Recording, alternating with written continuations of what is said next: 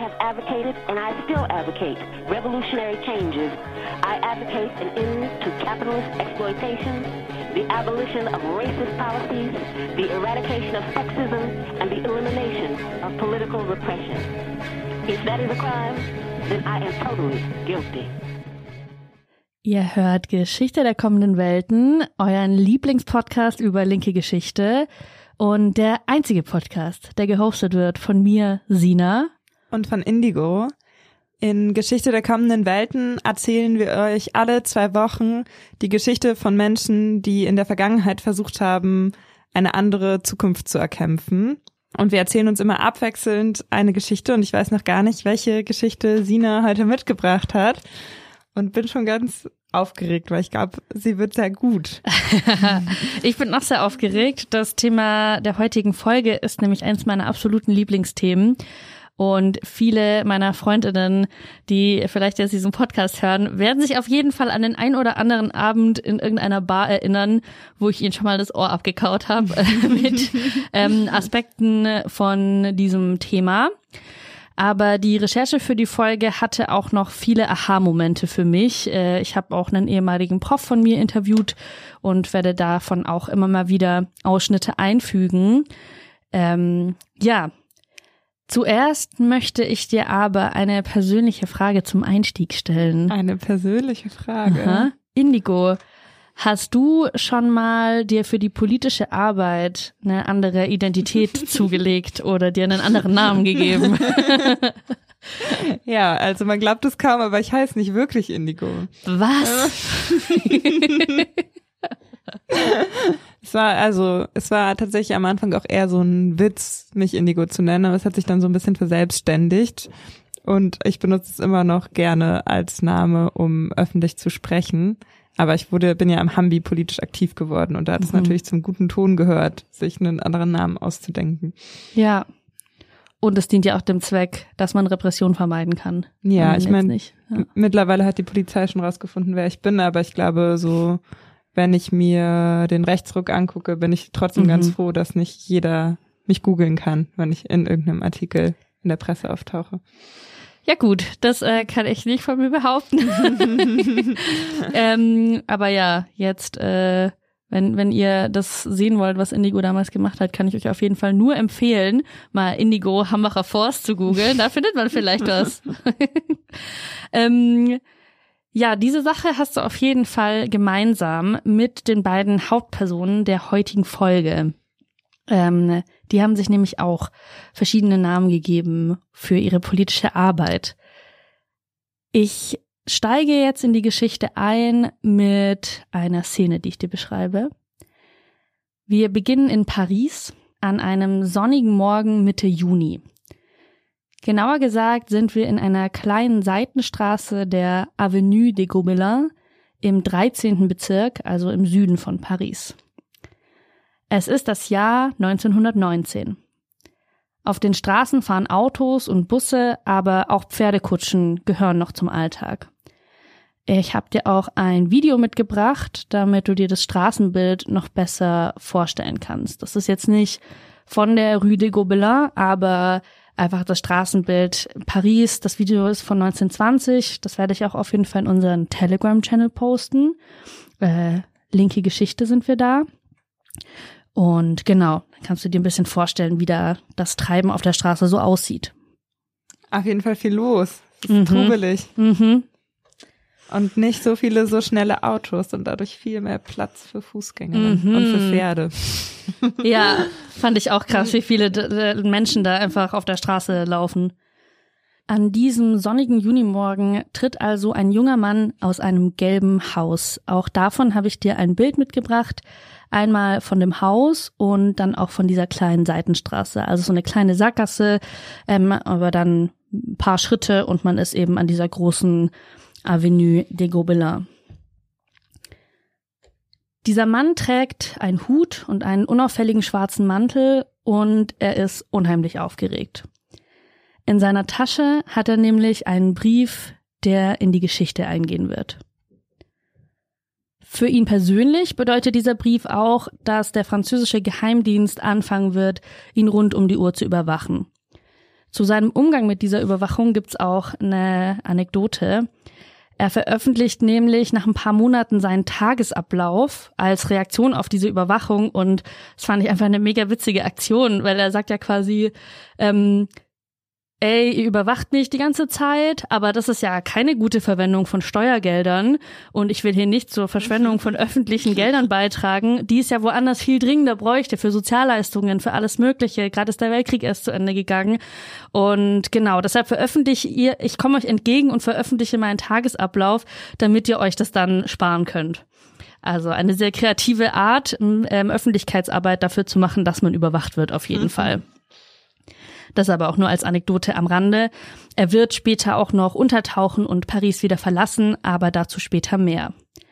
Es geht ja jetzt erstmal um den Brief, den er am 18. Juni 1919 abschickt.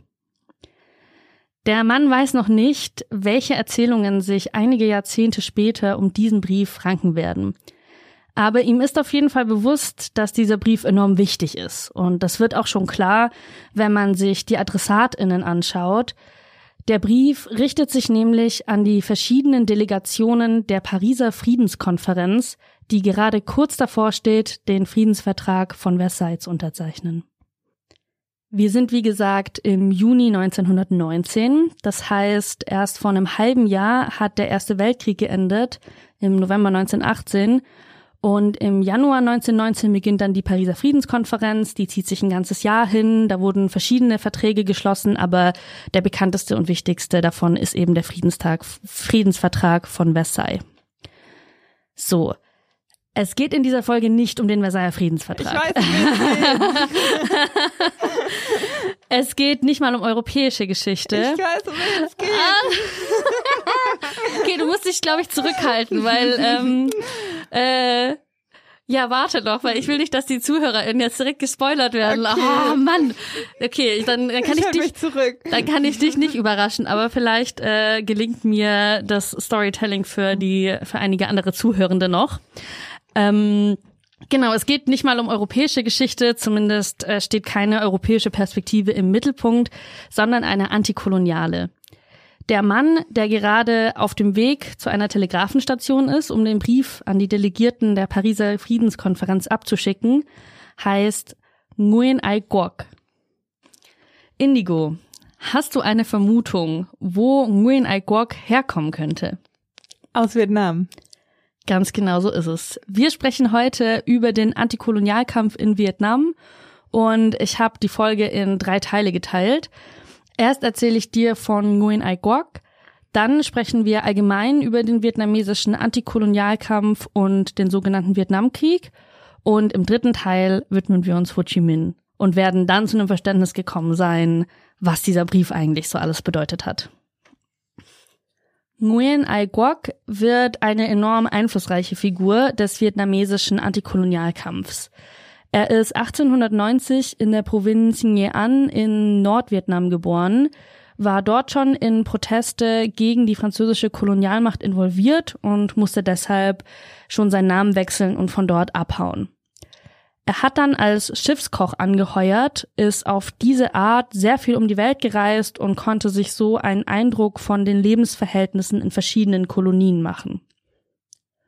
Um 1917 rum entschließt er sich dann, in Frankreich zu bleiben, um im Machtzentrum gegen den französischen Kolonialismus vorzugehen. Er lebt dort die meiste Zeit in dem gelben Haus, das wir schon gesehen haben, mit anderen Vietnamesen zusammen und die nennen sich Le Groupe des Patriotes Anamit, also die Gruppe der vietnamesischen Patriotinnen. Nguyen Ai Quoc veröffentlicht zahlreiche Artikel und hat sich ganz dem Antikolonialkampf verschrieben. Und ja, 1917, 1918, 1919 war einfach eine sehr wilde Zeit. Der Erste Weltkrieg ist noch im vollen Gang. In Russland wird der Zar gestürzt und die Bolschewiki übernehmen die Regierung und gründen die Sowjetunion. Und in ganz Europa brodelt's. Revolution liegt in der Luft. Auch Nguyen Ai Quoc findet schnell Gefallen am Kommunismus. Er beschreibt später mal ein zentrales politisches Erweckungserlebnis. Und zwar erzählt er, dass ein Freund ihm Lenins Thesen zur nationalen und kolonialen Frage zu lesen gegeben hat. Und Nguyen Ai Quoc war davon zu Tränen gerührt. Er war so ergriffen, dass er, obwohl er allein im Zimmer saß, aufgesprungen ist und laut gerufen hat, das ist es, was wir brauchen, das ist der Weg zu unserer Befreiung. Und damit wir wissen, warum er so ergriffen war, habe ich ein Zitat mitgebracht aus dem Buch dieses äh, Professors, von dem wir nachher auch noch Zitate hören, Martin Großheim. Ähm, ja, und du kannst das gerne mal vorlesen. Nach Lenin sollten sich die kommunistischen Parteien im Westen mit den nationalistischen Bewegungen in Asien und Afrika im Kampf gegen den gemeinsamen Feind, das westliche imperialistische System, zusammenschließen. Danach war für das kapitalistische System die Kontrolle über die Kolonien lebenswichtig. Nur wenn sich die kolonialisierten Völker von der Fremdherrschaft befreiten, könne folglich auch im Westen die Revolution gelingen. Kennst du den Text schon? Nee, ich habe den nie gelesen. Genau, ich hatte den vorher auch noch nicht gelesen und ich fand es aber sehr spannend, dass da eben in der dritten Internationale die Frage der Kolonien so zentral war und dass da dann eben auch sehr viele äh, AntikolonialkämpferInnen zusammenkamen. Nguyen Ai Quoc umgibt sich also in Paris mit SozialistInnen und KommunistInnen. Er ist zum Beispiel auch befreundet mit Jean Longuet, dem Enkel von Karl Marx. Er wird auch Gründungsmitglied der Kommunistischen Partei Frankreichs und nimmt an zahlreichen sozialistischen Kongressen teil. Da ist er oft der einzige Asiate unter hunderten Franzosen. Einmal will ihn auch die französische Polizei von so einem Kongress wegverhaften, aber andere Kongressteilnehmer stellen sich dann dazwischen und können das so verhindern. Egal, wo er Reden hält, Nguyen Quoc wiederholt immer wieder, Denkt an die Kolonien, denkt an die Kolonien, ihr müsst die Befreiung der Kolonien ins Zentrum eurer Arbeit rücken. Für Nguyen Ai Quoc hat der Antikolonialismus und der Kommunismus einfach zusammengehört und das passt ja auch ganz gut zur weiteren Entwicklung von Vietnam. Aber jetzt habe ich dir immer noch nicht erklärt, was es mit diesem Brief im Juni 1919 auf sich hat, mit dem Nguyen Ai Quoc erstmals richtig auf sich aufmerksam gemacht hatte. Und ich würde dir das wirklich sehr, sehr gerne erzählen, was diesen Brief so spannend macht. Aber das kann ich noch nicht, weil diese Bedeutung erst dann klar wird, wenn man sich mit dem vietnamesischen Antikolonialkampf gegen die Franzosen und mit dem Krieg gegen die USA beschäftigt. Wir gehen also in Teil zwei der heutigen Folge und sprechen über eben diesen vietnamesischen Antikolonialkampf und den sogenannten Vietnamkrieg. Indigo, was weißt du denn darüber bisher so? Mm, den sogenannten Vietnamkrieg. Naja, es war ja ein Krieg offiziell quasi zwischen Nord- und Südvietnam, aber wird auch ein Stellvertreterkrieg im Kalten Krieg genannt. Also, dass dort, ja, die, ähm, genau, dass, dass es auch einfach eine Auseinandersetzung war zwischen, ähm, ja, Ost und West, zwischen Staatssozialismus und Kapitalismus. Und was natürlich auch, wenn man sich ein bisschen mit neuerer linke Geschichte beschäftigt, spielt natürlich der Vietnamkrieg eine riesige Rolle, weil ja die Solidarisierung gegen die Angriffe der USA im Vietnam und diese schrecklichen Bilder von dem Einsatz von Napalm und so weiter maßgeblich mit dazu beigetragen haben, dass sich die 68er Bewegung formiert hat. Ja. Ja, genau. Ich habe auch ein Audio mitgebracht von Antikriegsprotesten in den USA in den 60er Jahren. Und das spiele ich einmal ein.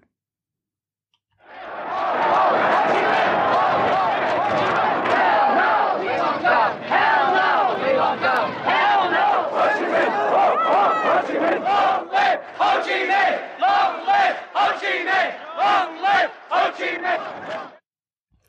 Also Ho Ho Ho Chi Minh war ein ganz typischer Demospruch, so ältere Linke kennen das auf jeden Fall auch noch aus den 60ern. Äh, dann haben die noch gerufen, Hell no, we won't go. Also zur Hölle nein, wir werden nicht gehen, eben aus amerikanischer Perspektive, weil die Menschen nicht eingezogen werden wollten, nicht kämpfen wollten im Vietnamkrieg. Und dann noch Long Live Ho Chi Minh, also lang lebe Ho Chi Minh.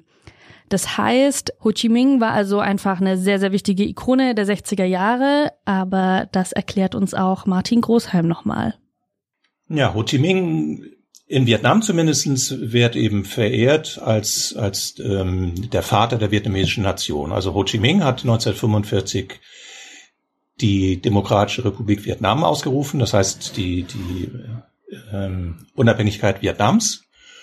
Und er hat die Kommunistische Partei Vietnams gegründet 1930 und die, die Kommunistische Partei hat dann eben den nationalen Befreiungskampf dominiert und ähm, insofern ist Ho Chi Minh sicher die wichtigste historische Persönlichkeit Vietnams in der vietnamesischen Geschichte im 20. Jahrhundert. Genau, Martin Großheim, ich habe schon erzählt, das war ein Prof von mir. Ich habe ja im Nebenfach Südostasienkunde studiert und er ist Geschichtswissenschaftler und hat damals noch an der Universität in Passau gelehrt. Mittlerweile ist er an der National University in Seoul, also der ja, wichtigsten südkoreanischen Uni. Und sein Spezialgebiet ist Ho Chi Minh und die Geschichtserzählung der vietnamesischen Regierung. Er hat auch eine Biografie über Ho Chi Minh geschrieben, die mir äh, die wichtigste Quelle war, die ich auch sehr weiterempfehlen würde. Und genau, deshalb. Nicht schlecht, dass man quasi Ho Chi Minh studieren kann oder Ja, ja, dass voll. das so sein Hauptforschungsbereich ist. Ja. Wir haben gerade schon gehört, die vietnamesische Unabhängigkeit hat Ho Chi Minh im September 1945 erklärt, also ziemlich direkt nach Ende des Zweiten Weltkriegs. Allerdings war es noch ein weiter Weg, bis Vietnam als Ganzes ein unabhängiger Staat mit einer eigenen Regierung war. Auf die Unabhängigkeitserklärung 1945 folgten noch 30 Jahre Krieg. Es ist nämlich so, während dem Zweiten Weltkrieg ist Vietnam noch unter französischer Kolonialherrschaft. Die Kolonie wird französisch Indochina genannt und umfasst das heutige Laos, Kambodscha und Vietnam. 1940 hat das faschistische Deutschland ja Frankreich erobert und die Vichy-Regierung eingesetzt. Das heißt, in Frankreich gibt es jetzt eine faschistische Regierung, die mit Hitler kollaboriert und französisch Indochina wird unter japanische Verwaltung gestellt. Warum jetzt Japanisch, fragt sich vielleicht die eine oder andere Person, weil im Geschichtsunterricht nun mal nur über den Zweiten Weltkrieg in Europa gesprochen wird. Ähm, aber es heißt ja nicht umsonst Weltkrieg. Japan war mit dem faschistischen Deutschland und Italien verbündet. Das waren die drei Achsenmächte, gegen die die Alliierten gekämpft haben. Deshalb ist es eben logisch, wenn das faschistische Deutschland Frankreich besetzt, wird französisch Indochina den Japanern unterstellt. Für den vietnamesischen Unabhängigkeitskampf war klar, diese Unruhe in der Kolonialregierung, das müssen sie nutzen. 1941 gründet sich die Viet Minh, also die Liga für die Unabhängigkeit Vietnams, unter Führung von Ho Chi Minh. Die Viet Minh kämpfen dann also in Vietnam gegen die japanische Besatzung und als Japan im August 1945 kapituliert, hat Ho Chi Minh in Hanoi die Unabhängigkeit Vietnams erklärt. Ich habe einen Auszug dieser Unabhängigkeitserklärung mitgebracht und würde dich auch bitten, das einmal vorzulesen. All men are created equal. Sie sind von ihrem Schöpfer mit bestimmten unveräußerlichen Rechten ausgestattet, darunter Leben, Freiheit und das Streben nach Glück.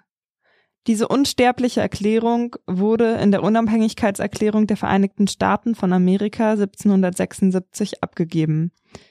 Im weiteren Sinne heißt das, alle Völker der Erde sind von Geburt an gleich. Alle Völker haben das Recht zu leben, glücklich und frei zu sein. In der 1791 abgegebenen Erklärung der Französischen Revolution zu den Rechten des Menschen und des Bürgers heißt es außerdem, alle Männer werden frei und mit gleichen Rechten geboren und müssen immer frei bleiben und gleiche Rechte haben. Das sind unbestreitbare Wahrheiten.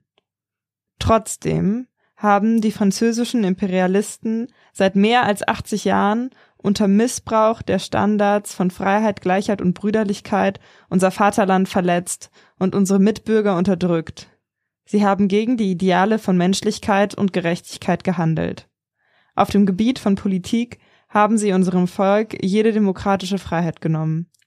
Sie haben unmenschliche Gesetze durchgesetzt. Sie haben mehr Gefängnisse als Schulen gebaut.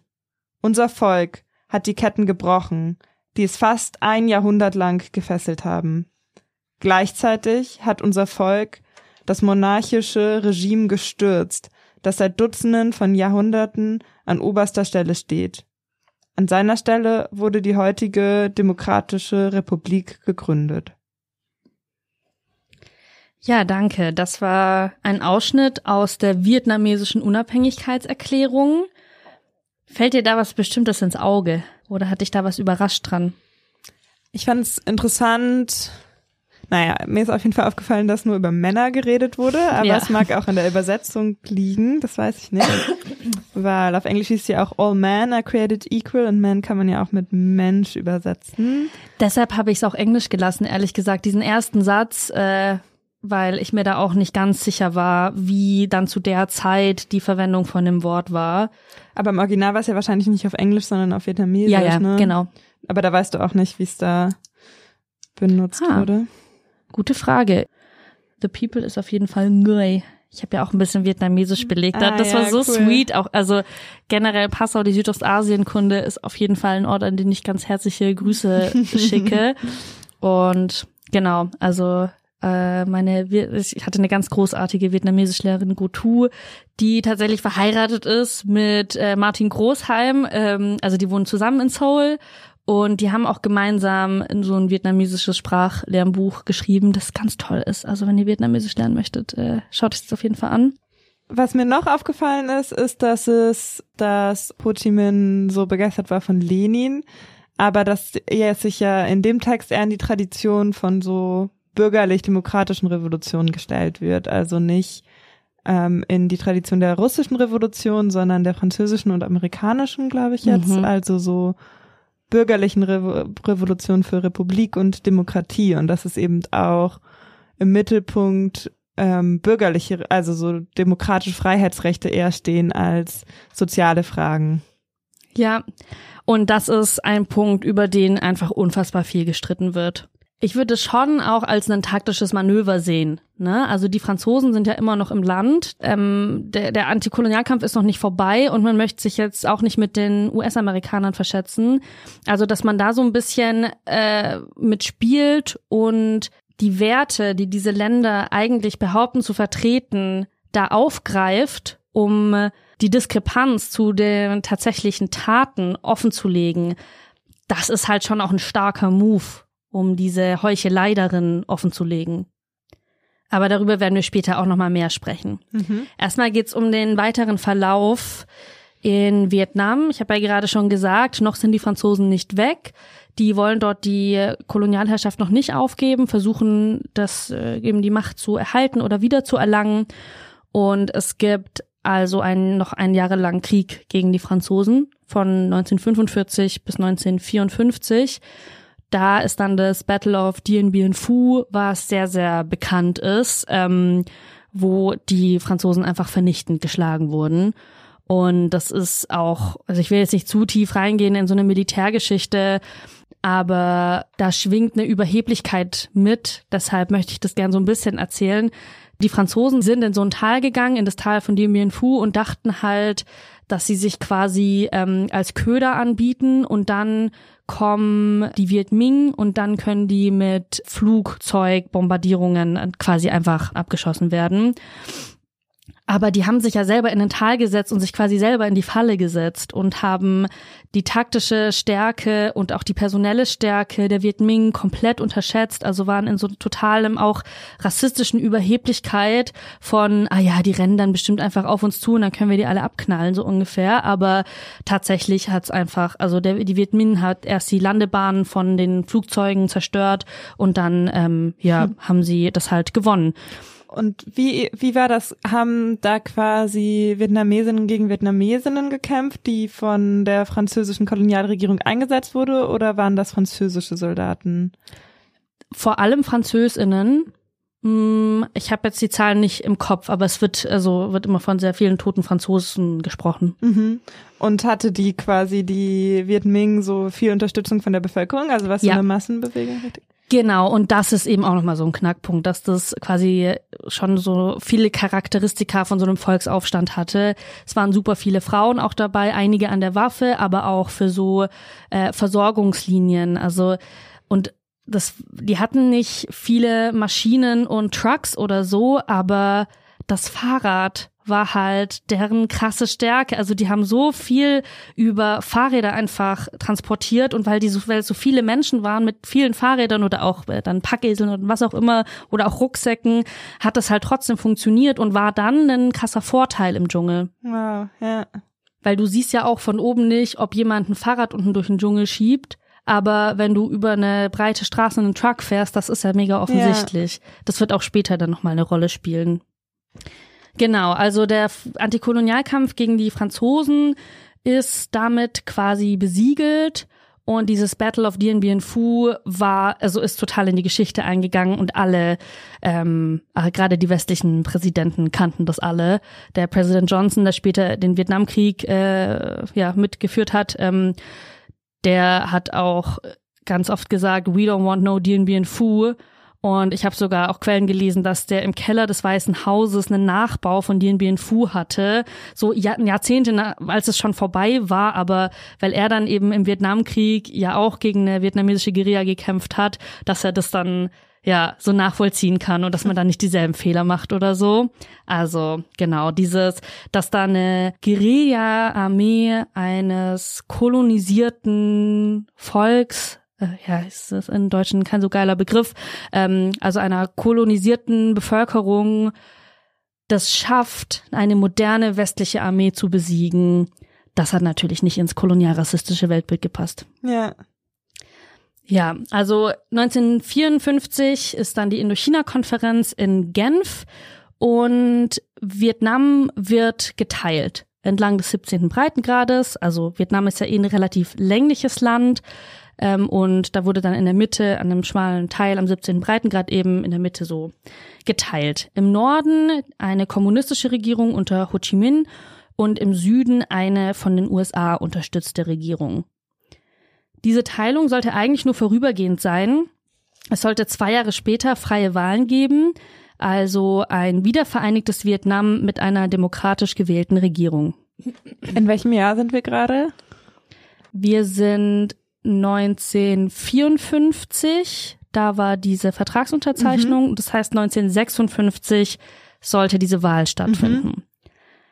Die südvietnamesische Regierung hat aber gemerkt, wie unbeliebt sie sind, wohingegen Ho Chi Minh und die Kommunistinnen wesentlich beliebter waren. Also hat das von den USA unterstützte Südvietnam dann einfach die Wahl platzen lassen. Und die haben quasi gesagt, als die Indochina-Konferenz verhandelt wurde in Genf, da waren wir ja nicht dabei, also müssen wir uns nicht daran halten. Vietnam blieb also geteilt in einen kommunistischen und einen kapitalistischen Landesteil, was ja ein historischer Aspekt ist, den Vietnam auch mit Deutschland gemeinsam hat oder auch mit Korea. Und weißt du was darüber, wie quasi dann die Politik war in Nordvietnam? Also wurden so Landreformen durchgesetzt Ja. und solche Sachen? Ja, auch sehr übel. Also ähm, es gab verschiedene Wellen von Landreform. Da gibt es auch ein sehr spannendes Kapitel in dem Buch von Martin Großheim, weil besonders der Anfang sehr, sehr brutal war. Also man wollte gegen so Großlandbesitzer vorgehen und hat davon auch viele einfach exekutiert. Es gab dann so Gruppen, die diese Landreform durchführen sollten, die wurden dann so aufs Land geschickt und die konnten halt relativ willkürlich entscheiden und das ist, äh, da gibt's einige sehr, sehr grausame Geschichten. Mm, Außerdem mussten die auch bestimmte Quoten erfüllen, aber in manchen Regionen hattest du halt gar nicht so Großgrundbesitzer und da wurden dann auch viele unschuldige Menschen ermordet. Und genau, das hat dann haben die äh, ja hat die Regierung aber auch ähm, relativ schnell gecheckt und äh, sofort so eine Korrekturkampagne hinterher geschoben. Aber viele Sachen konnten natürlich nicht wieder gut gemacht werden. Ne? Du kannst äh, ermordete Menschen nicht zum Leben wieder erwecken. und es wurde, es wurde ja auch viel Land umverteilt, dann wurde zum Teil was zurückverteilt, aber man kann sich ja vorstellen, was das dann für so Communities ähm, macht und was da auch für, ja, für Streits entstehen. Und hat das die Lebensqualität oder die, den Lebensstandard von so Kleinbäuerinnen verbessert? Also konnten die danach über mehr Land verfügen und sich besser ernähren? Das war auf jeden Fall das Ziel davon, aber es war ja auch immer noch ständig kriegerische Auseinandersetzungen. Also es kon Vietnam konnte gar nicht in einen normalen Modus übergehen. Ja, aber auch weil du meintest, dass die Regierung so beliebt war, das ja. also hängt ja dann häufig schon damit zusammen, ob sie sowas wie versprochene Landreform auch durchsetzen kann oder so. Ja, wobei gerade die Landreformen, also das ist bis heute auch ein schwieriges Thema in Vietnam, also auch ein Tabuthema. Ähm, und diese Horrorgeschichten von diesen Landreformen hat auch vielen Leuten Angst gemacht. Also so ist es nicht. Ne? Es war jetzt nicht so, dass alle dachten, geil, wir wollen kommunistisch werden. Auch ähm, bei der Teilung des Landes gab es auch äh, Fluchtbewegungen in beide Richtungen quasi. Aber auch viele Leute wollten halt nach Südvietnam ähm, eher emigrieren, weil sie sich mehr davon gehofft haben, irgendwie hier an westliche Industriestaaten angebunden zu sein und da halt, keine Ahnung, so ein Wirtschaftswachstum zu kriegen, whatever. Ähm, ja, von dem her ist es so, es ist sehr, sehr ambivalent. Okay, ja. Auch über Ho Chi Minhs Rolle in den Landreformen gibt's sehr unterschiedliche Einordnungen. Ich habe darüber auch mit äh, Martin Großheim gesprochen, weil also Ho Chi Minh war immer eher ein moderaterer Typ, aber er hat auch viele Sachen dann nicht verhindert und immer mal wieder tauchen halt neue Quellen auf, die dann die Einschätzung nochmal verändern. Ja. Genau das ist halt, ne, Geschichtswissenschaft ist so ein ongoing process. Wenn ja. ihr darüber mehr wissen wollt, genau, lest gerne das Buch. Aber auch da, ne, also das Buch ist jetzt auch schon ein paar Jahre alt und da hat, äh, genau, hat er auch gesagt, mittlerweile haben sich auch wieder, ne, es sind neue Quellen aufgetaucht, da haben sich auch wieder Sachen verändert und ja, ist auf jeden Fall, ja, es bleibt spannend. Ja. Vietnam ist also geteilt in einen kommunistischen, einen kapitalistischen Landesteil und die nordvietnamesische Regierung wollte das so nicht akzeptieren. Die Viet Minh hatten eh schon bei der Trennung ein paar tausend KaderInnen im Süden gelassen, die dort eine eigene Organisation gegründet haben. Als Ableger der Viet Minh könnte man sagen. Und die haben sich innerhalb von Südvietnam für ein kommunistisches vereinigtes Vietnam eingesetzt. Und dieser Ableger heißt Vietnam Gong San oder kurz Viet Gong. Also Viet Cong hat man ja auch schon mal gehört. Gong San heißt kommunistisch auf Vietnamesisch. Der Vietcong führt dann also zehn Jahre lang einen Guerillakrieg gegen die südvietnamesische Regierung, bis dann 1964 die USA offiziell in Vietnam interveniert. Die USA hat einfach bemerkt, dass es sehr brenzlig wird mit dem Kampf gegen den Kommunismus in Asien. Die hatten ja auch diese Domino-Theory, die dachten, wenn ein Land äh, dem Kommunismus verfällt, ist es wie ein Dominostein und dann äh, werden die Nachbarländer auch kommunistisch. Dafür gibt es keine historischen Belege, dass das schon jemals so passiert wäre. Aber naja, ja schon, dass erfolgreiche Revolutionen auch immer Revolutionswellen oder Revolutionsversuchswellen ausgelöst haben. Das, das stimmt ja schon. Ja. Die wurden dann halt meistens relativ erfolgreich niedergeschlagen. Ja, schon, aber jedes Land hat ja nochmal eigene Dynamiken und so eigene Entwicklungen und nur weil jetzt das Nachbarland kommunistisch wird, muss, müssen schon noch sehr viele andere Sachen passieren, dass man auch kommunistisch wird. Naja, aber. Genau, es passiert auf jeden Fall nicht von alleine, aber trotzdem kann man, glaube ich, nicht über, unterschätzen, was es für ein krasser Hoff, also was es zum Beispiel bedeutet hat, dass die russische Revolution erfolgreich ja, war oder stimmt. die kubanische für mhm. Lateinamerika. Mhm. Voll. Na gut. äh, jedenfalls war das die Motivation der USA, da zu intervenieren und ja, die südvietnamesische Regierung war eben relativ unbeliebt und wurde auch unbeliebter im Laufe der Zeit. Es gab auch sehr viele Korruptionsvorwürfe. War die demokratisch gewählt oder war die einfach von den von USA den, eingesetzt? Eingesetzt, ja. ja.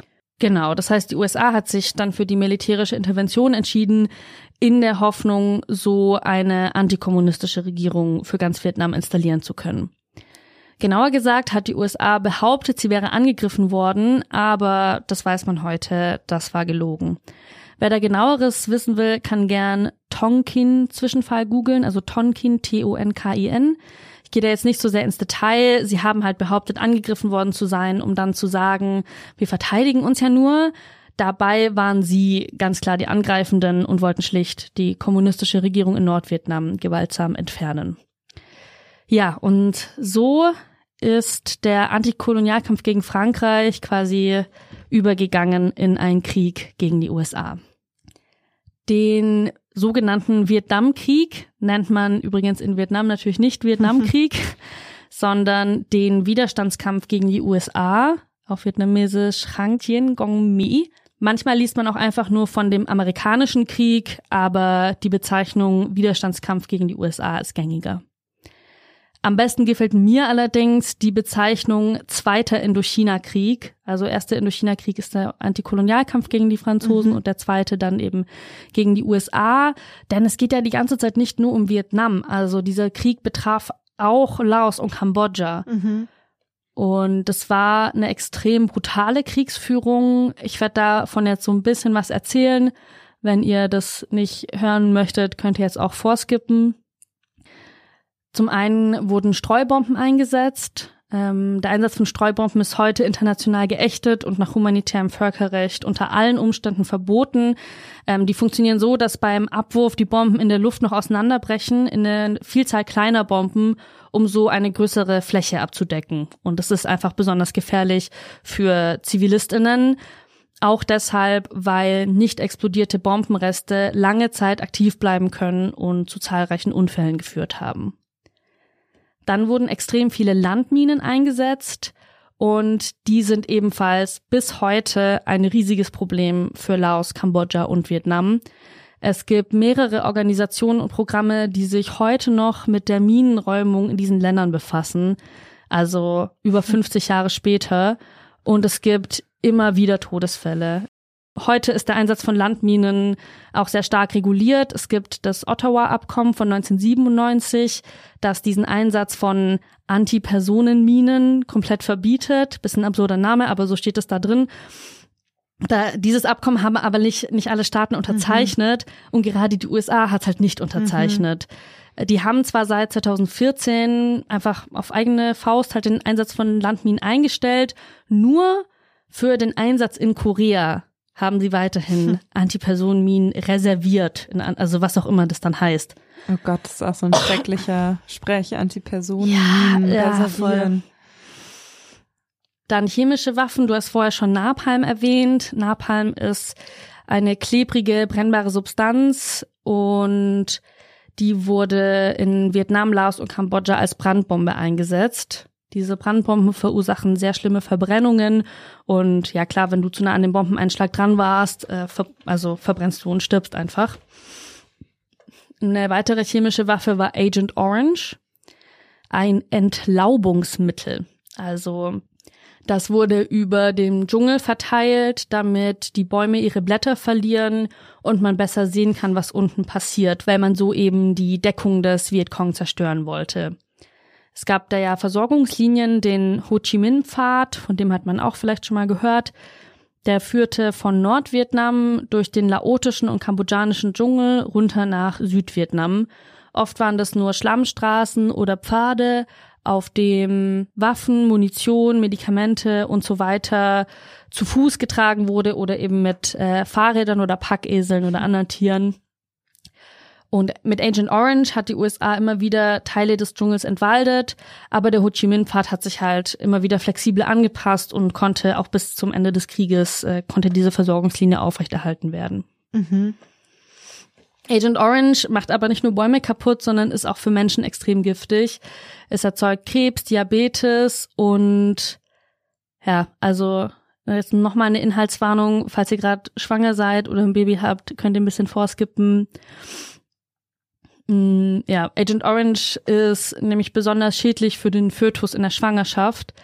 Schätzungen zufolge sind drei Millionen VietnamesInnen von Agent Orange geschädigt worden und mindestens 150.000 Babys wurden mit ernsthaften Fehlbildungen geboren. Also das geht von einer Fehlbildung der Wirbelsäule des Gehirns, irgendwie so verkürzte Finger oder Zehen bis zu Herzfehlern oder so einer Gaumenspalte. Das ähm, erschwert dann Essen, Sprechen und Atmen.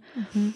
Und Agent Orange hat auch langfristig Böden und Gewässer kontaminiert, was die Landwirtschaft in einigen Gebieten giftig macht. Und je nachdem, wie so die Versorgungslage gerade ist, man muss man halt trotzdem einfach das Essen anbauen. Und das ist auf jeden Fall, ja, wie gesagt, einfach eine sehr, sehr brutale Kriegsführung. Ja. Innerhalb von diesen knapp zehn Jahren hat die USA über Laos, Kambodscha und Vietnam mehr Bomben abgeworfen, als in beiden Weltkriegen insgesamt abgeworfen wurden. Von der USA oder insgesamt abgeworfen wurden? Insgesamt von allen Beteiligten in beiden Weltkriegen. Und das ist auch nicht pro Person runtergerechnet, sondern in absoluten Mengen. Also sieben bis acht Millionen Tonnen an Bomben. Das ist mehr als dreimal so viel, wie im ganzen Zweiten Weltkrieg abgeworfen wurde von Krass. allen Beteiligten. Ich habe dann auch mal noch die Gesamtbevölkerung von Laos, Kambodscha und Vietnam zu der Zeit äh, recherchiert und das runtergerechnet. Ähm, man wäre bei 150 Kilogramm Bombe pro Person. Also es war natürlich ungleich verteilt und es ist eh super absurd, mit solchen Zahlen rumzujonglieren. Aber das zeigt einfach, wie brutal und intensiv dieser Krieg war. Ja. Ist auch, wenn man dort in den in manchen Orten, gerade so in der Mitte des Landes, in den Dschungel geht, dann siehst du da einfach, dass die, dass der Boden so hügelig ist von diesen ganzen Bombeneinschlägen und das prägt einfach die Landschaft. Ja. Das Krasse daran ist aber auch, der Vietcong hat trotzdem gewonnen. 1973 zieht sich die USA aus dem Krieg zurück. Einerseits, weil sie militärisch nicht so gut vorangekommen sind, wie sie dachten, weil sie auch enorm hohe Verluste hatten. Andererseits aber auch wegen der starken Antikriegsproteste auf der ganzen Welt. Genau, ich würde auch noch über quasi die Taktiken vom Vietcong was sagen oder die pff, Waffen, ja. Ähm, die hatten dieser militärischen Übermacht ja auch was entgegenzusetzen. Ho Chi Minh Pfad habe ich eben schon erwähnt. Es gibt noch die berüchtigten Tunnelsysteme, wo man sich verstecken konnte. Da gab es sowohl von den Guerillakämpfern so militärische Tunnel, aber ähm, ja, ich habe in Vietnam auch mal so Tunnel besichtigt, die halt von einem Dorf gebaut wurden, einfach nur von der Zivilbevölkerung, um sich halt vor Bomben zu schützen. Also ja. auch das gab's. Und der Vietcong hat im Dschungel Fallen gebaut. Viele Konstruktionen waren da auch sehr, sehr grausam. Das kann man nicht anders sagen. Also man sympathisiert, ne, wenn man diese Geschichte hört, sympathisiert man natürlich mit dem Vietcong in der Situation, aber ich finde es auch wichtig zu sehen, dass viele dieser jungen US-amerikanischen Männer, die dort ihr Leben gelassen haben, nicht aus Überzeugung in den Krieg gezogen sind, sondern weil sie auch gezwungen wurden. Das waren überproportional viele Männer aus ärmeren Familien und überproportional viele schwarze Menschen, und gerade auch innerhalb der Armee haben oft äh, Schwarze die riskantesten Aufträge bekommen und sind öfter gestorben. Also ähm, ja, das äh, ich finde es wichtig, die auch ein Stück weit als Opfer von der als Opfer der Politik ihrer Regierung zu sehen. Also wie gesagt, 1973 zieht sich die USA zurück aus diesem Krieg. Südvietnam kämpft noch zwei Jahre weiter. Aber 1975 erreicht der Vietcong dann Saigon und der zweite Indochina-Krieg ist damit beendet. All das erklärt, denke ich, warum dieser Krieg so große Proteste ausgelöst hat und warum Ho Chi Minh als Ikone auf der ganzen Welt gefeiert wurde. Ich habe dazu noch einen Audioausschnitt mitgebracht. Der Ausschnitt ist aus einem Spielfilm, der heißt Across the Universe, wo ein Antikriegsprotest in den USA dargestellt wird. The image of America will never again be the image of revolution, freedom and democracy, but the image of violent imperialism. Ich musste auch total äh, an Chile denken. Es gibt nämlich auch ein Lied von Victor Jara, der halt auch so sozialistischer oder ja emanzipatorischer Liedermacher war und dann von Pinochet nach dem Sturz von Allende im Stadion mit seiner Gitarre in der Hand erschossen wurde. Und der hat ein sehr bekanntes Lied, El Derecho de Vivir en Paz, also das Recht in Frieden zu leben. Und da geht's auch um Ho Chi Minh. Und das mhm. wurde jetzt bei den letzten Protesten in Chile, wurde das so ein bisschen wieder ausgegraben und wurde auch so die Hymne der Proteste da. Ach, spannend. Ja, es gibt sehr viel popkulturelle Verarbeitungen auch, oder? Ja. ja. Dieser Ausschnitt war jetzt auch, wie gesagt, aus einem Spielfilm. Das war keine historische Quelle. Das heißt, die Formulierung kommt aus Hollywood, aber ich finde, das find, bringt einfach sehr gut auf den Punkt, welche politische Bedeutung dieser Krieg dann auch im Westen hatte. Da haben einfach sehr viele Menschen ihre Bewertung der US-amerikanischen Außenpolitik verändert. Ja, und die nordvietnamesische Regierung hat ja immer bewusst betont, was für eine Kluft da herrscht zwischen den Werten, von denen die USA oder Frankreich spricht, und der Realität. Wir haben vorher schon über die Worte in der Unabhängigkeitserklärung gesprochen. Die französische Revolution hat Freiheit, Gleichheit und Brüderlichkeit als zentrale Werte gesetzt.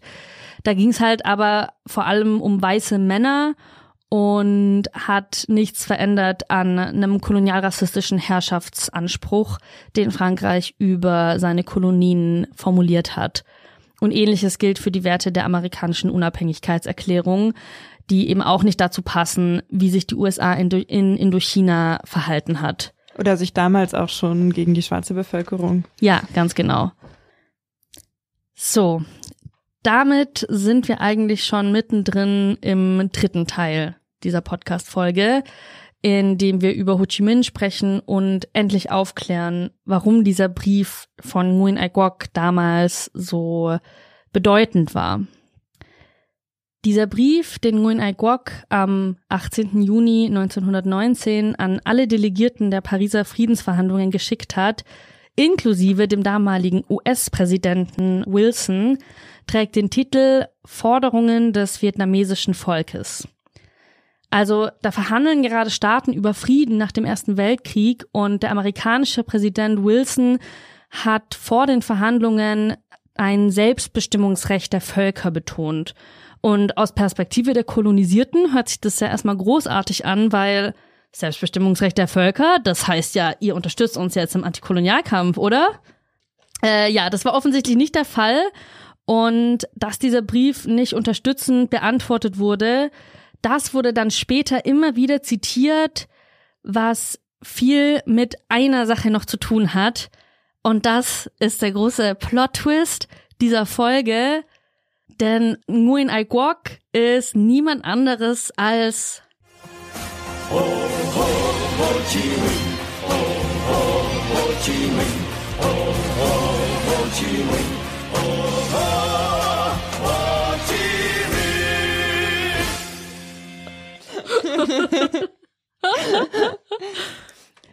äh, ja.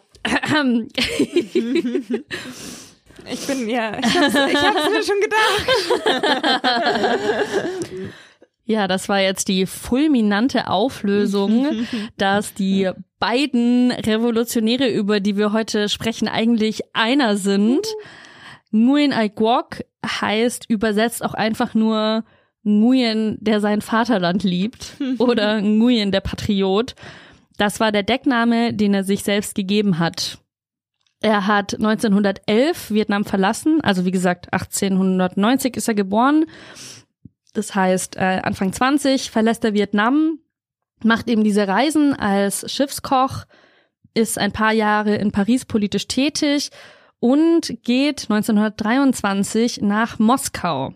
Dort hat er sich dann in der Sowjetunion zum Agenten der kommunistischen Internationale ausbilden lassen, von der wir ja in der letzten Folge schon gesprochen haben, weil auch Olga Benario eine Kommentaren-Agentin war. Also die könnten sich über den Weg gelaufen mhm. sein in Moskau auf jeden Fall. Er war dann noch in verschiedenen anderen Ländern unterwegs. Ich fand das auch extrem spannend nachzulesen, aber möchte das jetzt hier in dem Podcast nicht so arg ausufern lassen. 1938 betritt er dann erstmals wieder vietnamesischen Boden und führt dann noch bisschen später die Viet Minh an unter dem Namen Ho Chi Minh. Also Ho mit dem starken Willen und Intelligenz. Geiler Name, ein bisschen Ja. besser als Indigo. Ja, er wird auch oft einfach nur Onkel Ho genannt, auf vietnamesisch Bak Ho. Und das hat sich ja auch in so popkulturell im Westen auch weitergetragen, dass man von Onkel Ho spricht. Das gibt diesem ganzen Brief 1919 an die Pariser Friedensverhandlungen natürlich einen ganz anderen Dreh. Das war natürlich 1919, das war ein sehr wichtiger Moment im, in der Biografie Ho Chi Minhs und auch in der, in der sicherlich in der modernen vietnamesischen Geschichte. Ähm, damals hatte Wilson, der eben damals US-Präsident an der Versailler Friedenskonferenz teilgenommen hat, ähm, also die sehr stark die Selbstbestimmung der Nation halt äh, betont und viele der damals kolonisierten Völker, darunter eben auch der Vietnamesen oder der Annamiten, wie die Franzosen die Vietnamesen damals nannten, haben sich dadurch, dadurch eben sehr inspiriert gefühlt. Und ähm, zuerst war es übrigens eine koreanische äh, Delegation, also koreanische Nationalisten haben eine Petition an, versucht an Wilson zu übergeben. Korea war damals eine, japanische Kolonie. Und Ho Chi Minh und andere Nationalisten sind dem Beispiel gefolgt. Also sie haben gedacht, äh, das ist vielleicht jetzt eine Möglichkeit, einen, einen Schritt zu machen im nationalen Befreiungskampf. Ich habe, glaube ich, auch mal gelesen, dass es da auch darum ging, dass ja auch die Menschen aus den Kolonien voll die großen Opfer hatten im Ersten Weltkrieg. Also dass die auch involviert waren in die Kämpfe und auch auf Seiten der Siegermächte voll viel Blut gelassen haben und quasi auch mit belohnt werden wollten im Versailler Vertrag. Weißt du, ob es da, da auch darum ging? In diesem Brief von Nguyen Ai Quoc nicht, oder also von dieser Gruppe jetzt. Mhm. Das waren relativ moderate Forderungen, die sich vor allem auf die Lage der VietnamesInnen in Französisch Indochina bezogen haben. Okay, ja. Mhm. Genau, da ging es also auch noch gar nicht um die Unabhängigkeit, um eine eigene Mhm. Regierung. Ähm, das waren so acht Forderungen. Da ging es dann um politische Rechte, um Pressefreiheit, dass politische Gefangene freigelassen werden und dass es eine ständige vietnamesische Delegation im französischen Parlament geben soll. Aber ne, dieses Kolonialverhältnis wäre eigentlich weiter bestanden. Ich war überrascht, als ich den tatsächlichen Inhalt dieses Briefs dann mal mir angeguckt habe, weil dieser Brief später auch total überhöht wurde. Oder manchmal wird er auch eine Petition genannt. Ich finde es ein bisschen verwirrend, weil ich denke dann an so Unterschriftensammlungen. Das war es nicht, aber ähm, war eher so eine Art genau offener Brief. Und da ranken sich Mythen drum. Und ich habe diese Geschichte damals so kennengelernt, dass Ho Chi Minh eben als junger Mann schon so politisch aktiv war, dass er 1919 während der Versailler Friedenskonferenz dann in Paris war und einen Brief direkt an den US-Präsidenten Wilson geschrieben hat, speziell auch an den US-Präsidenten, indem er die USA um Unterstützung ge ge gebeten habe im Antikolonialkampf gegen die Franzosen. Und die USA hatten ja erst gut 100 Jahre vorher ihren eigenen Antikolonialkampf gegen die Engländer gewonnen. Ähm, da könnte man ja hoffen, es ist eine, es sei eine antikoloniale Grundhaltung da. Häufig heißt es dann, Ho Chi Minh hätte 1919 um ein Treffen mit dem US-Präsidenten Wilson gebeten. Und nur weil Wilson ihn dann nicht empfangen hat, hat Ho Chi Minh sich dann der Sowjetunion und dem Sozialismus zugewendet. also das, ja. Gar keine inhaltlichen Gründe. es lag nur an Wilson. Ja, also man findet auch heute noch Artikel darüber und es wird von einem Wilsonian Moment gesprochen und wenn Wilson nur damals ihn empfangen hätte und das ist halt, das stimmt so einfach nicht. Er hat eben nicht speziell Wilson angeschrieben, sondern er hat dieses Papier mit den acht Forderungen des vietnamesischen Volkes an alle Delegationen der Friedensverhandlung geschickt. Und das kann man online in so Originalquellen des französischen Nationalarchivs auch gut nachvollziehen. Da liegen auch diese ganzen Überwachungsprotokolle der Geheimpolizei übrigens. Also Ho Chi Minhs Zeit in Paris ab 1919 ist gut dokumentiert. Und diese Quellen sind aber auch noch nicht so lange verfügbar und es gibt einen sehr guten Artikel namens The Myth of the Wilsonian Moment, den ich auf jeden Fall verlinken werde. Da wird das genauer erklärt und auch verlinkt und arbeitet auf, warum das ein Mythos ist und was die Quellen eigentlich dann eher nahelegen. Ja, ich denke mal, dieses Versprechen von Wilson, also dieses nationale Selbstbestimmungsrecht so hoch zu halten, das war ähm, das war zwar ein schönes Versprechen, aber ähm, wie soll ich sagen, da steckte halt wenig dahinter und man muss halt auch einfach sehen, dass damals die USA auch keine Handhabe gehabt hätten, irgendwie die französische Kolonialmacht zu größeren Zugeständnissen zu zwingen. Ja. Vielleicht hätten die USA später, 40 Jahre später, während des ersten Vietnamkrieges, als Frankreich halt dann versuchte, die Kolonialherrschaft wieder zu etablieren, Damals hätte die USA mehr Möglichkeiten gehabt, aber nicht 1919, weil 1919 gleich danach haben sich die USA dann wieder ähm, aus Europa zurückgezogen und haben eine, so eine sehr introvertierte Außenpolitik eingeleitet. Also ich halte diese Theorie, Theorie nicht, nicht schlüssig, dass Wilson damals in irgendeiner Weise tiefgreifenden Einfluss auf die Geschichte Vietnams hätte haben können. Also. Trotzdem sind diese Erfahrungen prägend für Ho Chi Minh Ho Chi Minh hat dann eben offensichtlich gemerkt, dass dieser Weg, also sagen wir mal der republikanische Weg oder rein nationalistischer Weg ähm, nicht der richtige ist und hat dann eben ja die Lösung gefunden im Marxismus-Leninismus. Ja, also das war dann für ihn so eine Art Erweckungserlebnis gewissermaßen. Also Marxismus-Leninismus halt als als Erklärungsmodell für die ähm, Ausbeutung und Unterdrückung Vietnams und auch vor dem Hintergrund der, der Gründung der Komintern 1919 halt auch eine Möglichkeit, sich von der französischen Kolonialherrschaft zu befreien, also mit, mit Unterstützung der gerade gegründeten Sowjetunion. Ja, und das war die Geschichte davon, wie Ho Chi Minh sich schon 1919 an die Pariser Friedenskonferenz richtet, wie er dann Kommunist wurde und ab den 1940er Jahren den vietnamesischen Befreiungskampf anführt. Wow. Und was ist dann aus dem geworden? Das weiß ich gar nicht. Hm. Ho Chi Minh hat das Ende des Kriegs gar nicht mehr erlebt. Also generell wird die Machtposition Ho Chi Minhs während des Vietnamkriegs eher überschätzt. Also er ist ja eh schon relativ alt.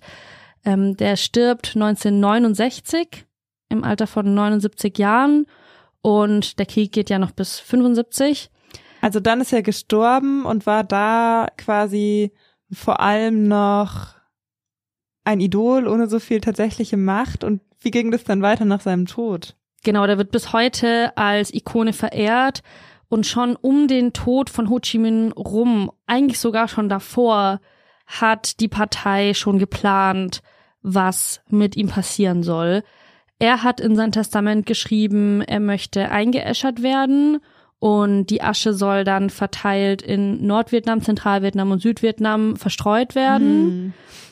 Und die Parteiführung wusste das auch und hat das quasi so ihm bestätigt, dass es so passieren wird und parallel Ärztinnen in die Sowjetunion geschickt, um zu lernen, wie man Körper einbalsamiert und konserviert. Die haben bestimmt davor schon an Lenins Leiche geübt gehabt. Ja. Ja, tatsächlich. Ja. In Hanoi steht ein fettes Mausoleum, wo der Körper von Ho Chi Minh konserviert ausgestellt wird. Und das ist also auch erst so in den 90er Jahren rausgekommen, dass das eigentlich gegen seinen eigenen Willen war.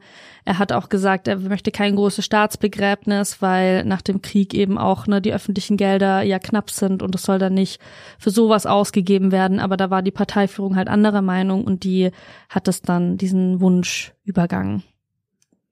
Und so einen Körper zu konservieren ist ja auch dauernde Arbeit. Also wohl Lenin kostet, Lenins Körper zu konservieren, kostet Russland jedes Jahr mehrere hunderttausend. Und für Ho Chi Minh habe ich keine Zahl gefunden. Also für Lenins Balsamierung oder für die Pflege dieses Leichnams habe ich auch mal die Zahl anderthalb Millionen gelesen, also Dollar. Ähm, und genau, für Ho Chi Minh habe ich keine Zahl gefunden, aber der wird auch regelmäßig dann in die, nach Russland geflogen und wird halt dort, ähm, ja, medizinisch gepflegt, der tote Körper.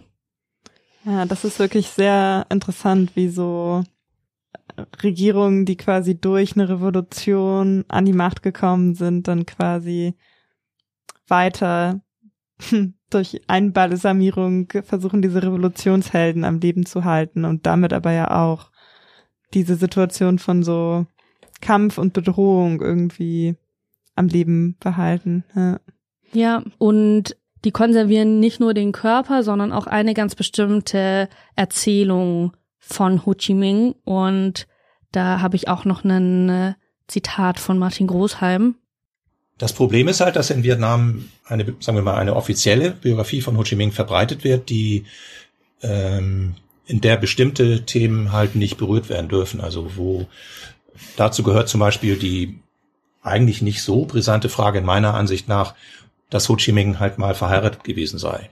Also die offizielle Version von Ho Chi Minhs Biografie ist ja, dass er eben sein ganzes Leben der vietnamesischen Revolution und dem Kampf des vietnamesischen Volkes um die Unabhängigkeit gewidmet hat und also auch persönliche Interessen geopfert hat, deshalb nie verheiratet war. Ähm, aber nach dem, was wir wissen, auch aus französischen Archiven, war er zumindest mal kurzzeitig verheiratet, von 1926 bis 27 oder so. Mit einer Chinesin, interessanterweise. Ähm, aber das ist, mh, mm, also das ist in Vietnam tab absolutes Tabuthema und äh, es hat 1992 mal eine vietnamesische Journalistin oder Chefredakteurin einer, einer Zeitung, Chair, die Jugend, gewagt, einen Liebesbrief von Ho Chi Minh an, an seine chinesische Frau zu veröffentlichen, die ein französischer Historiker in, im französischen Kolonialarchiv gefunden hatte und die hat dann halt gleich ihren Posten verloren. Ja, das fand ich auch absurd. Also, ja, das ist auch so ein Spezifikum, was ja auch die anderen kommunistischen Führer nicht so betrifft. Also, Mao war auf jeden Fall verheiratet, Stalin war verheiratet. Also ja, der, ich habe nochmal nachgefragt und er konnte mir dann auch nicht sagen, äh, woran das jetzt liegt, dass die Partei irgendwie dachte, das muss jetzt so erzählt werden. Na, der Mythos von Aufopferung wahrscheinlich. Ja. Das ist keine, ja. Ja, und man kann schon auf jeden Fall feststellen, dass Ho Chi Minh immer sehr sparsam und eher so asketisch gelebt hat. Er hätte auch in Hanoi in den Präsidentenpalast ziehen können, aber hat stattdessen eher in so einer so einer Art, so es klang immer wie so eine Gartenhütte mhm. gewohnt und immer sehr sparsam und hat auch das Bild eines konfuzianischen Gelehrten repräsentiert oder viele so konfuzianische Werte selbst auch vertreten, mhm. wobei das auch wieder ein Punkt großer Auseinandersetzungen ist, weil es ähm, es gibt auch eine kommunistische Kritik am Konfuzianismus und auch Ho Chi, Ho Chi Minh hat Dinge am Konfuzianismus kritisiert, gerade dass man so obrigkeitshörig sein solle und dass es eher eine individuelle Moral betone, statt sich irgendwie gemeinsam stark zu machen. Also da gibt's schon äh, Unterschiede zwischen Kommunismus und Konfuzianismus und gleichzeitig hat er aber eine, so eine Sparsamkeit und Bescheidenheit. Da kommt seine konfuzianische Erziehung irgendwie dann doch durch. Und in der Handhabung der vietnamesischen Regierung gab es auch unterschiedliche Phasen von, man darf auf keinen Fall sagen, Ho Chi Minh war konfuzianistisch und ja, Ho Chi Minh war super konfuzianistisch und hat äh, irgendwie diese verschiedenen Ideologien vereint mhm. und da das Beste rausgeholt. Ja, also es ist hochspannend und Ho Chi Minh ist genau wirklich einfach der geheimnisvolle Revolutionär, wie ja auch der Titel des Buches von Martin Großheim schon ganz gut sagt. Auf jeden Fall, ja, Projektionsfläche für alles Mögliche und ja, eine der wichtigsten politischen Figuren des 20. Jahrhunderts. Ja. Aber ja, er wurde schon in den 50er und 60er Jahren stark kritisiert, weil er einigen eben immer zu moderat war. Er war immer sehr auf Einigkeit und Harmonie bedacht und hat jetzt auch nicht arg dafür geredet, dass man die Vereinigung Vietnams mit so einem Krieg militärisch versucht äh, zu führen, sondern der wollte dann immer noch verhandeln. Ähm, ja, wollte Krieg mit den USA vermeiden und es gab dann eben andere Leute, ähm, die auch genau, die dachten, dieser Befreiungskampf sollte lieber militärisch ausgetragen werden. Lesuan ist da zu nennen und deshalb wurde Ho Chi Minh eher so auf die, also eher so ein bisschen verdrängt. Er hatte halt einen legendären Status, auch weil er ja schon als Nguyen Ai Quoc bekannt war. Aber er wurde dann eher zu einer machtlosen Ikone. Mhm. Was hat das so bedeutet für Vietnam, dann wieder vereinigt und auch kommunistisch zu sein? Ja, große Frage. Also was vielleicht bisher noch nicht stark genug rauskam, was aber wichtig ist, nochmal hervorzuheben, ist, dass da schon auch, ne, also es war nicht nur die Vietnamesen gegen die USA, sondern es war auch Nordvietnam gegen Südvietnam und es gab auch Vietnamesinnen, die nicht kommunistisch regiert sein wollten und die, der, der Siegeszug von Nordvietnam war auch mit einer großen Fluchtbewegung verbunden das ist ein Stück weit auch deutsche Geschichte. Also circa 40.000 VietnamesInnen sind dann nach Westdeutschland gekommen. Da wird auch manchmal dieser der Begriff Boat People benutzt, weil die mit Schiffen übers südchinesische Meer geflohen sind. Aber viele empfinden auch diese Bezeichnung als irgendwie degradierend, mhm. ähm, weil man ist da jetzt nicht, also man gehört ja jetzt nicht zum, zu diesem Boot oder ja. so und wird dann so definiert über so eine ganz, ganz tragische ähm, Fluchtsituation. Da, es war auch extrem gefährlich, da sind auch sehr viele Menschen gestorben auf dem Weg.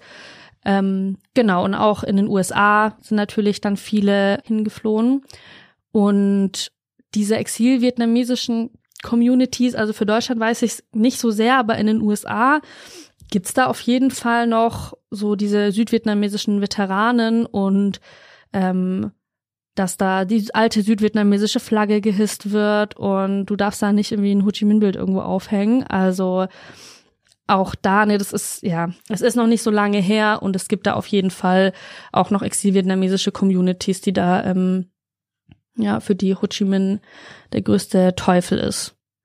Und ich finde es für Deutschland gerade ja auch spannend, weil das so eine getrennte Migrationsgeschichte ist, ne? Also die BRD hat flüchtende Menschen aus Südvietnam aufgenommen, wie gesagt so circa 40.000 und die DDR wiederum hat mit dem sozialistischen Bruderstaat Vietnam ähm, so Arbeits Vertragsarbeiter, genau ja. ähm, VertragsarbeiterInnen gehabt. Also in Ostdeutschland gibt's ja bis heute viele vietnamesischstämmige Familien und das heißt aber, wir haben, also das ist eigentlich so eine geteilte Diaspora-Geschichte in Deutschland.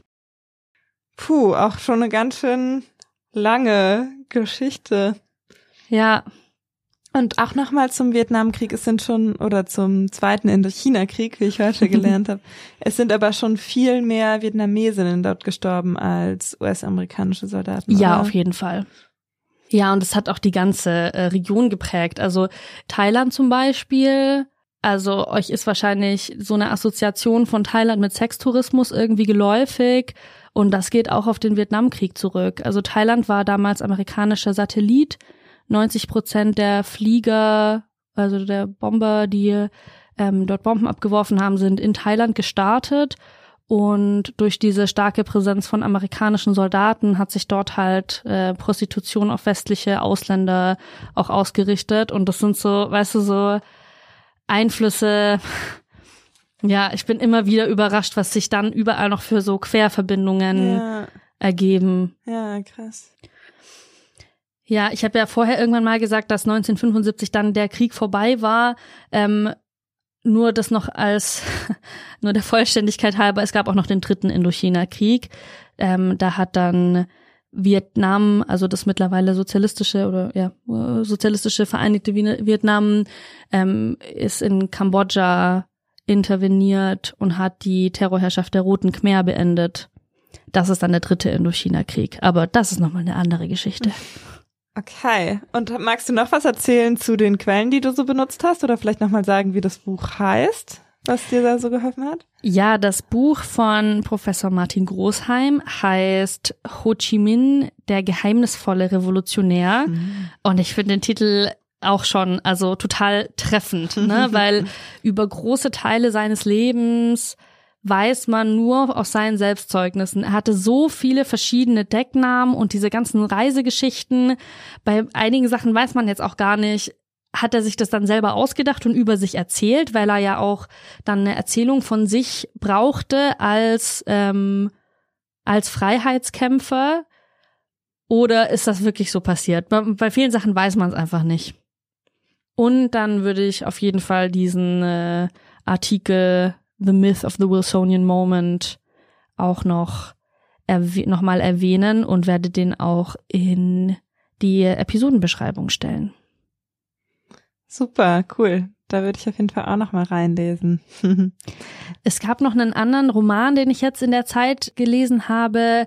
Der heißt Der Sympathisant, hat doch einen Pulitzerpreis gewonnen.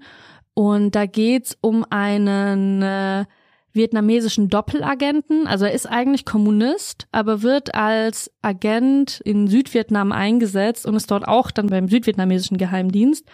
Und 1975, als dann Saigon eingenommen wird, flieht er auch mit in die USA. Also er bekommt quasi den Auftrag, äh, die exil-vietnamesische Community in Kalifornien weiter zu überwachen. Oh. Und ja, also das ne, ist, ich meine, es ist ein Roman, da ist viel Fiktion und genau, viel hat er aber dann eben auch recherchiert. Das ist auch ein äh, vietnamesischstämmiger Autor und ich fand das super spannend und ja, ich will jetzt nicht so viel spoilern, aber wenn euch das interessiert, dann äh, der Sympathisant. Sehr guter Roman. Cool. Ja, dann sind wir auch schon am Ende von dieser Folge, oder was heißt schon? Ist auch mal wieder eine längere Folge von Geschichte der kommenden Welten. Und wenn ihr keine Folge verpassen wollt und vor allem auch euch diese Quellen anschauen wollt, die Sina euch versprochen habt, dann kommt doch zu in unseren Telegram-Channel. Ihr findet uns unter Linke Geschichte auf Telegram. Und für Feedback könnt ihr uns gerne eine Mail schreiben an hallo-gkw at riseup.net. Und ansonsten hören wir uns wieder in zwei Wochen. Bis dann. I have advocated and I still advocate revolutionary changes. I advocate an end to capitalist exploitation, the abolition of racist policies, the eradication of sexism, and the elimination of political repression. If that is a crime, then I am totally guilty.